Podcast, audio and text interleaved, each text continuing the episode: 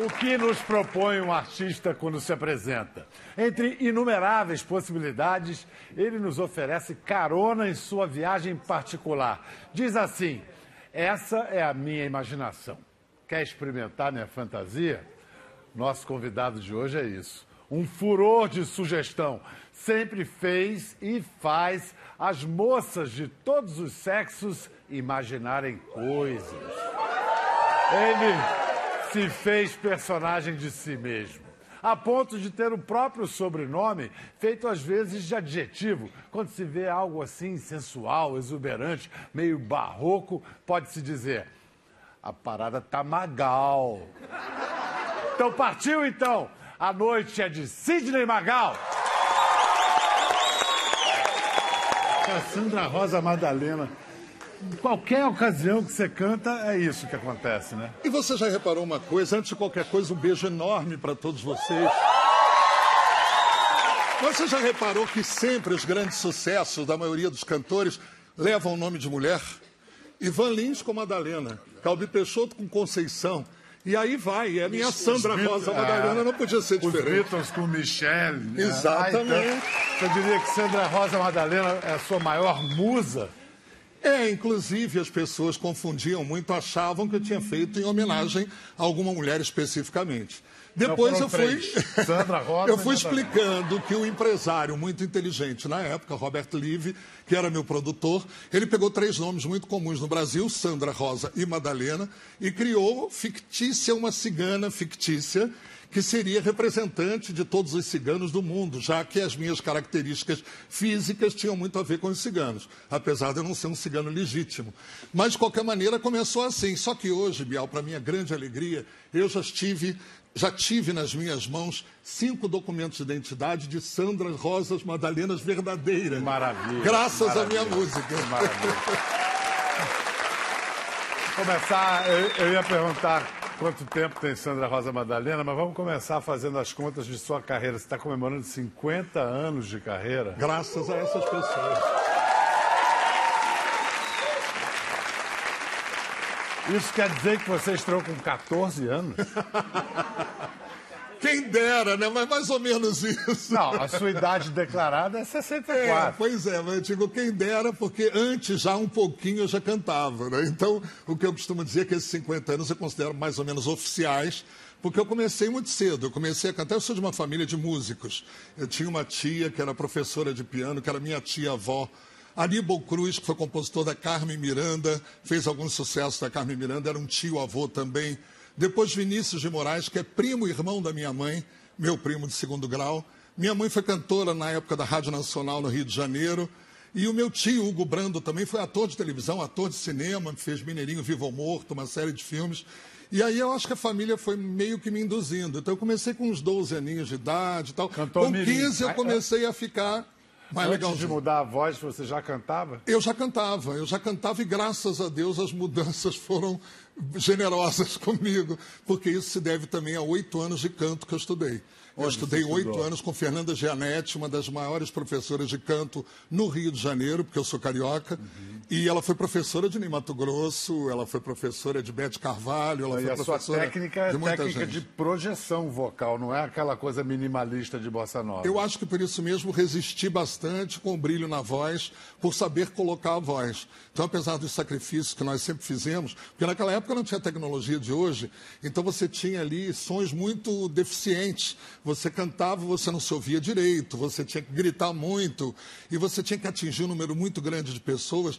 Então, isso tudo foi, graças a Deus, preservando a minha voz, graças à técnica que eu usava de respiração, de colocação Muito de diafragma envolvido. Exatamente, exatamente. E, e é verdade que você ganhou cancha mesmo cantando em churrascarias?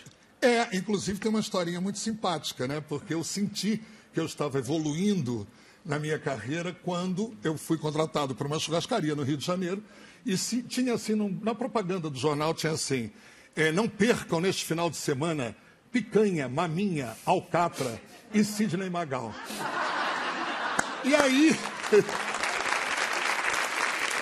E aí veio a primeira conquista. A primeira conquista, alguns meses depois, não percam nessa churrascaria. Sidney Magal, picanha, maminha. Não, mas tem toda uma técnica, né? Assim, para não disputar com os espetos. Né? pois é. Quando vai para sobremesa, essa é a hora de apostar naquela mesa. Né? Exatamente. Eu cantava um repertório variadíssimo, porque foi a experiência que eu tive antes disso. Lá em 1971, 72, eu vivi quase dois anos na Europa uhum. e cantando muitas músicas, rock, música italiana, música americana, e aí eu vim com essa bagagem. Mas antes, antes da Europa, você serviu o exército prestou serviço militar aqui. Você conseguiu conciliar minimamente durante o serviço militar a carreira, a carreira artística muito, também? É? Muito. Foi uma sorte que eu tive. Tinha um capitão, que eu espero que ele esteja vivo, chamado Capitão Loel, que ele era da minha altura, ele usava um cabelão e tal, e de vez em quando me confundiam com ele. Então os soldados tinham. Eu era já cabo. E os soldados tinham medo de quando eu entrava no banheiro de repente e falava: Quem está aí? Quem está aí? Aí eles achavam que era o Capitão Loel. O Capitão Loel veio para tirar a gente do banheiro, que a gente está aqui de, se escondendo para não trabalhar. E eu tirava esse sarro, brincava muito. Com essa intimidade com o capitão, ele começou a me dar uma aliviada. Então, olha, nós vamos ter agora uma caminhada de 20 quilômetros no Recreio dos Bandeirantes. Aí eu chegava lá e dizia, mas eu tenho um show nesse dia. Será que dá para me aliviar? Dá, dá para aliviar sim. Fica lá no quartel até tal hora, depois vai pro teu show. Capitão Noel, então, foi o seu primeiro fã-clube. Meu ídolo, é, meu ídolo. Sensacional. E aí, como é que você vai parar na Europa? Porque parece que foi na Europa que você criou, digamos assim, o seu personagem, foi. né? Foi porque aqui eh, você como sempre, né? Na sua terra você tem as restrições, os preconceitos. E eu já era meio assanhadinho, né? Eu já tinha artisticamente saído do armário. Então, o que, que aconteceu? Aconteceu que aqui eu era contido. Quando eu cheguei na Europa, que eu sabia que ninguém me conhecia, que eu podia dar vexame, fazer o que eu quisesse. Soltou a franga. Soltei a franga, literalmente. Então eu comecei a usar uns saltos enormes de sapatos coloridos, brinco, cabelão, coletes abertos no peito. E dancei com um grupo folclórico brasileiro, fiz dança africana. E percebendo que funcionava, que funcionava. o estava é, bombando. Estava legal e tal, e o negócio... Né? E o empresário italiano, como na língua italiana você sabe que o LH não é pronunciado, ele disse Magalhães, Magalhães. Eu, eu digo, não, Magalhães, Magalhães. Né? Eles não conseguiam. Então ele disse, deixa Magal. Deixa Magal, porque aí corta no meio, na Índia, na China, vão pronunciar teu nome bem. E nasceu o nome e a performance toda lá na Europa. Vivi quase dois anos e meio na Europa. Mas você começou a falar e não terminou da questão do cigano. Apesar de você não ser cigano, foi a imagem de cigano que te consagrou e que abriu os caminhos para você. É... Qual foi essa inspiração? A inspiração, primeiro, visual, foi a coisa de você poder usar roupas coloridas, mangas bufantes e tal, brinco. Isso me deu uma característica bastante cigana. Então, quando eu voltei para o Brasil, que aí eu voltei fazendo coisas também incríveis. Eu, quando me vi, estava fazendo um espetáculo chamado Rio Amanheceu Cantando, na inauguração do Vivaral, uma casa que tinha no Rio de Janeiro, e era um show da vida e obra do Braguinha. E eu cantava ao lado de Elisete Cardoso, MPB4, Quarteto em Si. Só. Só música popular brasileira e só essa gente maravilhosa que Pô, me ensinou muito monstros também. sagrados. Monstros. É. Então, quando eu estava ali, nessa época, fazendo esses shows, eu fui também fazer o último espetáculo do Carlos Machado, que era essa montagem do espetáculo. E aí eu tive um convite da gravadora, eu cantava já em churrascarias e tal, hum. e aí tive um convite da gravadora para gravar o primeiro disco. E o empresário na época, chamado Robert Levy, que foi o cara que mais ou menos, mais ou menos não, definitivamente me deixou caracterizado como cigano, é o autor de Sandra Rosa Madalena. Uhum. Ele era da gravadora e ele disse: bicho, esse cara tem características muito ciganas, vou fazer uma música para ele, quero trabalhar esse artista. E foi ele o cara que começou a acreditar na minha imagem. Ele se inspirou num argentino? Sandro. No Sandro. No Sandro, um, um cantor extraordinário que eu não conhecia até então. É. E aí eu depois houve o Fantástico, inclusive trouxe o Sandro e disse: Olha, o cantor que o Sidney Magal imita. E o pessoal, não, o cantor que imita o Sidney Magal. Mas a, a história da, da ascendência cigana, da, da identidade cigana, foi aquele clipe do Newton foi. Travesso no Fantástico, né? Maravilhoso. Newton também é, foi, era um acampamento, paixão. Era um acampamento cigano de verdade? Não, de verdade não. Ele usou, obviamente, o local devia ter um acampamento uhum. cigano, mas eram bailarinas profissionais uhum. e todas vestidas de ciganas. Ele misturou com algumas ciganas verdadeiras. E aí, se não me engano, foi na represa de Santo Amaro, aqui em São Paulo. E foi sensacional, foi uma marca definitiva. Chuta mais ou menos quantas vezes você foi ao Chacrinha? Dezenas, dúzias de vezes. Olha, né? eu vou me dar o direito até de dar uma pequena esnobada. Eu não contei quantas vezes.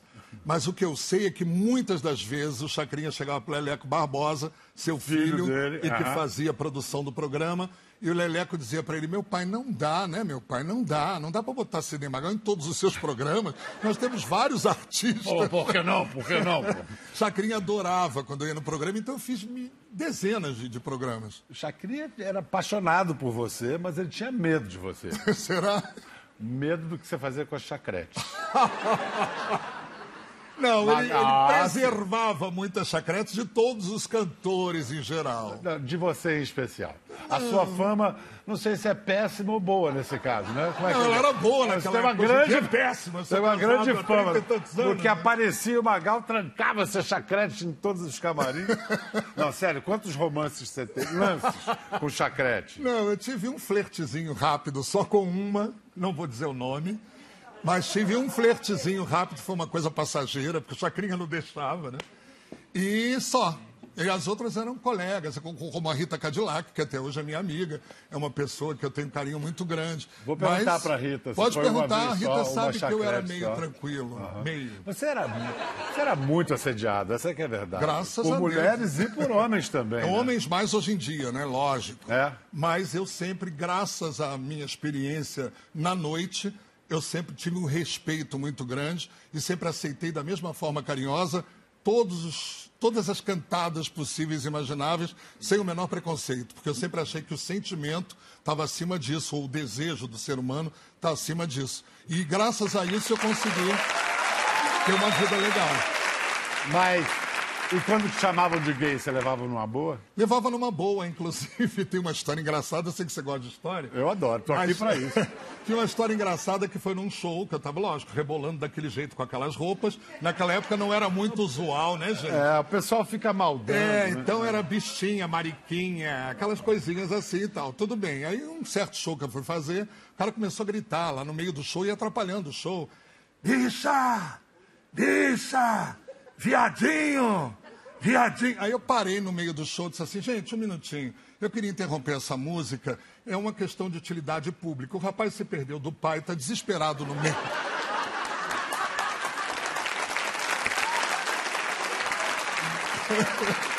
Aí ele calou a boca e o show continuou.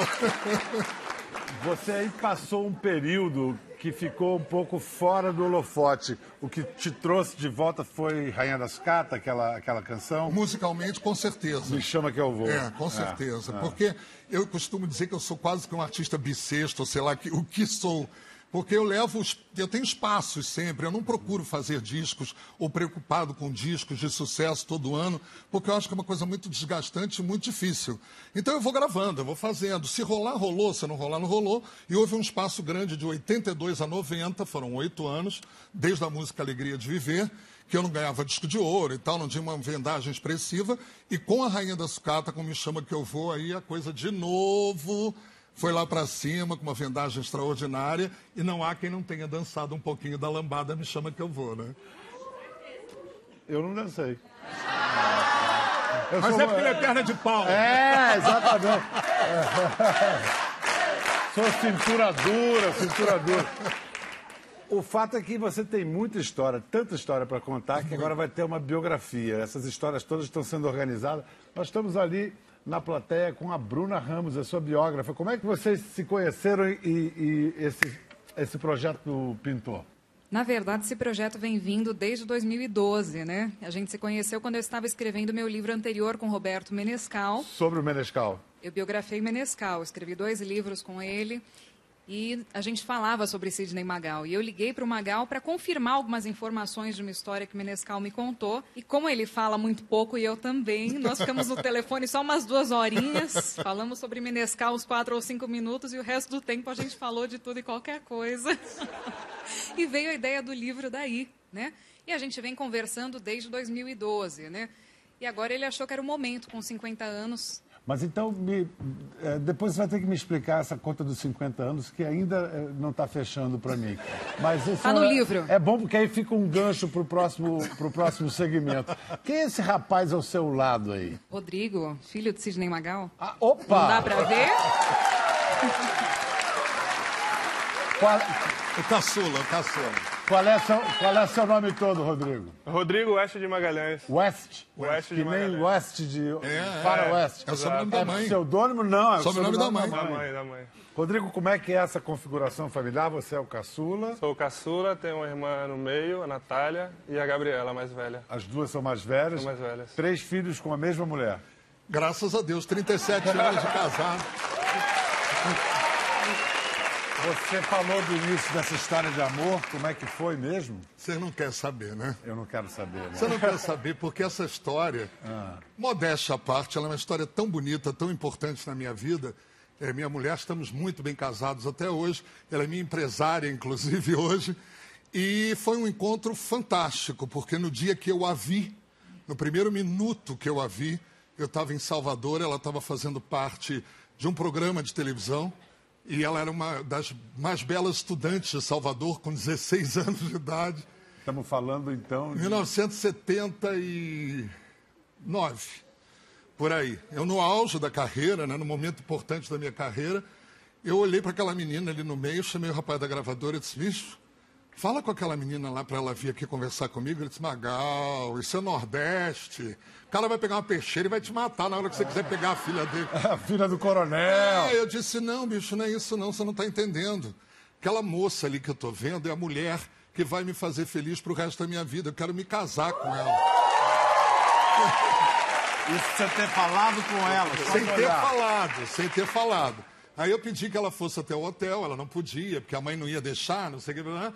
E no dia seguinte, eu encontrei de novo, coincidentemente, num programa de rádio. E aí eu disse, não, você agora tem que conversar comigo. Aí ela foi no hotel, quando ela sentou do meu lado, eu, ao invés de começar a conversar, comecei a chorar. Chorei compulsivamente e disse para ela, olha, eu estou chorando porque o medo de te perder é muito grande. Eu estou perdidamente apaixonado, quero que você se case comigo, seja mãe dos meus filhos. É verdade, é verdade. Mas, E para resumir, para resumir, eu a vi três vezes e nos casamos. isso não parece de verdade, parece uma canção de Sidney Magal. E vai virar um filme. Vai virar um filme. Já assinei o contrato, estamos escolhendo os atores. Eu vou até fazer um apelo aqui, porque eu tô louco pro Matheus Solano fazer o Sidney Magal. Ele faria, ele faria lindamente. Lindamente, né? Ele é é um ator extraordinário, também. tem altura e ele sabe se transformar em pessoas. A gente vê a escolinha que ele faz, que é extraordinário. Nessas horas que é bom ter uma biógrafa na plateia. Bruna Ramos, eu posso acreditar em cada vírgula dessa história extraordinária? Absolutamente confirmada por todo mundo que eu consultei, porque cada história que a pessoa me conta, eu vou procurar com apurar, outras tem que pessoas ter- é. para ter mais detalhes e tudo mais. E é unânime, né? Porque todas as pessoas com quem eu converso me contam a mesma história, me confirmam exatamente aquilo tudo que ele já me contou. Espeta, como é o nome da, da, da sua mulher? Como é o nome? Magal mais I. Magali. Era o, Era o I que faltava. Eu sei que você ia falar isso. Era o I que faltava. Coisa bonita. Emocionante, né, Rodrigo? Pensar que É você... impressionante, né? Acredito porque estou aqui vivo. Aliás, só por causa disso você está aqui. E, e você e suas irmãs, alguém seguiu a carreira artística? Não, não, não. A Gabriela, ela canta muito bem. A mais velha. É, a mais velha canta muito, Muito, muito, bem. Mas não profissionalmente. Não, Não. porque ela não consegue, ela tem uma timidez nela que ela não gosta de se expor, não gosta de se exibir. E artista é exibido, né? Artista Tem que gosta ser. de se exibir. Tem que gostar de Tem se que mostrar. Não é? E aí ela, não, não quero, vai ser minha backing, começa cantando comigo e tal. Não, não quero meu pai. Canta maravilhosamente bem, a única dos três, inclusive. E para minha alegria, casou com o meu maestro, que é meu músico há 21 anos. Ah, que legal. E para minha alegria, eles têm a mesma diferença de idade que eu tenho para minha mulher, Que é, que é de que quanto? foi 13 anos. Pois é. Rodrigo, mas você é uma espécie de artista que você é fotógrafo. Sou né? fotógrafo, sou fotógrafo. Você é fotógrafo de, fotógrafo. de, de que exatamente? É, eu tenho um trabalho moda? autoral, né? eu tenho uma agência de marketing, mas eu tenho um trabalho autoral de fotografia. Uhum. É, faço retratos no sertão. Eu vou a alguns países, eu tive em Cuba agora em abril, estou iniciando um projeto também chamado Cubaia, que eu vou relacionar um pouco da- das duas culturas. Sei. Né? E- Então o pezinho na latinidade É, está tá lá, seguindo para mais uma certeza. geração. Com certeza. Aliás, Bruna, por que, que o nome do livro é Mais que um Amante Latino? Um amante latino já não estava bom? Na verdade, é muito mais que um amante latino, porque a gente quer trazer essas outras facetas do Magal. Que ele, é, ele não é só um amante latino, um cantor, ele é um ator, ele é uma pessoa muito do bem, ele é uma pessoa com. Ele é um pensador, né? O Magal tem coisas tão boas para dizer, coisas tão boas para dividir com a gente. Então é muito mais do que aquilo, ele é muito mais. Sandra Rosa Madalena já seria o suficiente, mas ele é muito mais que isso. E em que momento do livro você está? Você já terminou de escrever? Vai ser lançada quando a biografia? O livro já está terminado, eu estou assim na última revisão, esperando os últimos depoimentos que a gente está fazendo, confirmando mais alguns dados, né? E o lançamento deve acontecer entre setembro e outubro. Como é que é o, o, o Magal em casa, hein, Rodrigo? Assim, falando dessa coisa da idade, a gente lembra de vaidade. É um cara muito vaidoso. Quais são as principais principais vaidades do seu pai? Ele, enquanto artista, eu acho que ele é mais vaidoso, assim, mas acho que dentro do, do projeto dos 50 anos, né, o qual eu faço parte também, é, eu tento buscar uma diferença entre o Sidney de Magalhães e o Sidney, de Magal, o Sidney Magal, né? E eu não encontro, eu acho que é a mesma pessoa simples, humilde e que traz a felicidade para todos com muito amor e coração. Acho que por isso é, transcende cinco décadas, né? E eu é entendo a, é. a, parte do amor no coração ser a mesma, mas dizer que é a mesma pessoa, o Magalhães e o Magal, deixa eu, eu falar. não entendo. É, deixa, deixa é, eu mas, não, é, deixa eu... Deixa Quem vai falar, o Magalhães ou o Magal? Agora vai falar o Magalhães. O Magalhães. Porque, lógico, que os filhos, né, eles vão sempre querer deixar a imagem do cantor sendo muito admirada, muito respeitada, isso é super natural. Mas a grande verdade é que eu não sou em casa e na minha vida comum nada vaidoso. E eu levo bronca todos os dias dele, da minha mulher, das filhas. Meu pai, pelo amor de Deus, não anda vestido assim, emagrece, olha essa barba, olha, é o dia inteiro atrás de mim falando isso. Então eu faço isso para o meu público. Quando eu estou Sidney Magal, eu estou sempre impecável, quase sempre impecável. Mas quando eu estou em casa, gente, não quero saber, é um desastre. Mas a questão do peso que você Já que mencionou, você falou, né? emagrece, emagrece. Você é muito comilão? Muito. O que, que você gosta? Tudo. E na educação, ele foi um pai careta, conservador ou um pai liberal, assim? Liberal. Liberal? Liberal. liberal. Faça o que seu coração mandar, isso... Agora, uma coisa fundamental em qualquer educação é a seguinte, você também é Botafogo? Não. Ele tentou. Eu tentei. Onde você errou, Magal? Na época do Túlio Maravilha, que era meu amigo, eu frequentava a casa dele, nós nos encontrávamos na Bahia, saíamos para jantar. O Túlio me chamou na casa dele, deu camiseta, botou a bola. Nós saímos na revista Placar, assim, com o Rodrigo ao lado, vestido de, de Botafogo. Botafogo. Ele é flamenguista, gente. Bruna, como é que se explica isso? Isso para mim é meio incompreensível. Tem muitas coisas que não tem explicação. Né? Muitas coisas. Pela atitude do colégio, acho que faz sentido, né? É mais parecido com a mãe, talvez. A mãe é fluminense. A mãe é fluminense. Bruna, você deve ser Vasco, então, para completar essa Eu bagunça. sou São Paulino. Tá bom. Bruna, muito obrigado pela sua participação. Que o livro venda como bolinhos quentes, como se diz. Esse seu encanto, seu encanto pela estrela solitária vem de, de menino? É, o meu pai. Meu pai me levava sempre ao Maracanã. Ele era botafoguense doente. Eu herdei. Confesso que o garoto eu ia mais pelo cachorro quente do que pelo Botafogo. E eu ficava lá, olha, olha o gol, meu filho, olha o gol. Ele, Cadê o cara? Chama o cara, chama o cara. Eu queria era me divertir no Maracanã. Mas quando fui homenageado pela própria TV Globo, num jogo do Botafogo no Maracanã, agora, uhum. há pouco tempo atrás, e a torcida do Botafogo canta Meu Sangue Ferve por Você como um hino deles, né? Fogo, eu te amo, fogo, eu te amo. É. E aí a Globo me levou lá e eu caí em prantos, porque eu digo, aí a emoção é demais, porque veio meu pai, veio tudo aquilo que eu vivi na infância, mas sou de coração botafoguense assumido. Rodrigo, nos mantém informado, informados de cada passo dessa comemoração dos 50 Com anos. Com certeza. Pelos próximos 50. Com certeza. A gravação do mais DVD. 50. A gravação do DVD. A Agora, o próximo passo é a gravação, a gravação do DVD. Exatamente, com convidados que eu tenho que falar neles rapidamente. Por favor porque são convidados de primeiríssima linha. Eu falei que eu tenho um show cinco estrelas, porque eu estou com cinco estrelas maravilhosas no meu show. Nem Mato Grosso é um dos meus convidados. Alexandre Pires é um dos meus convidados. Uau. Ana Carolina, uma das minhas convidadas.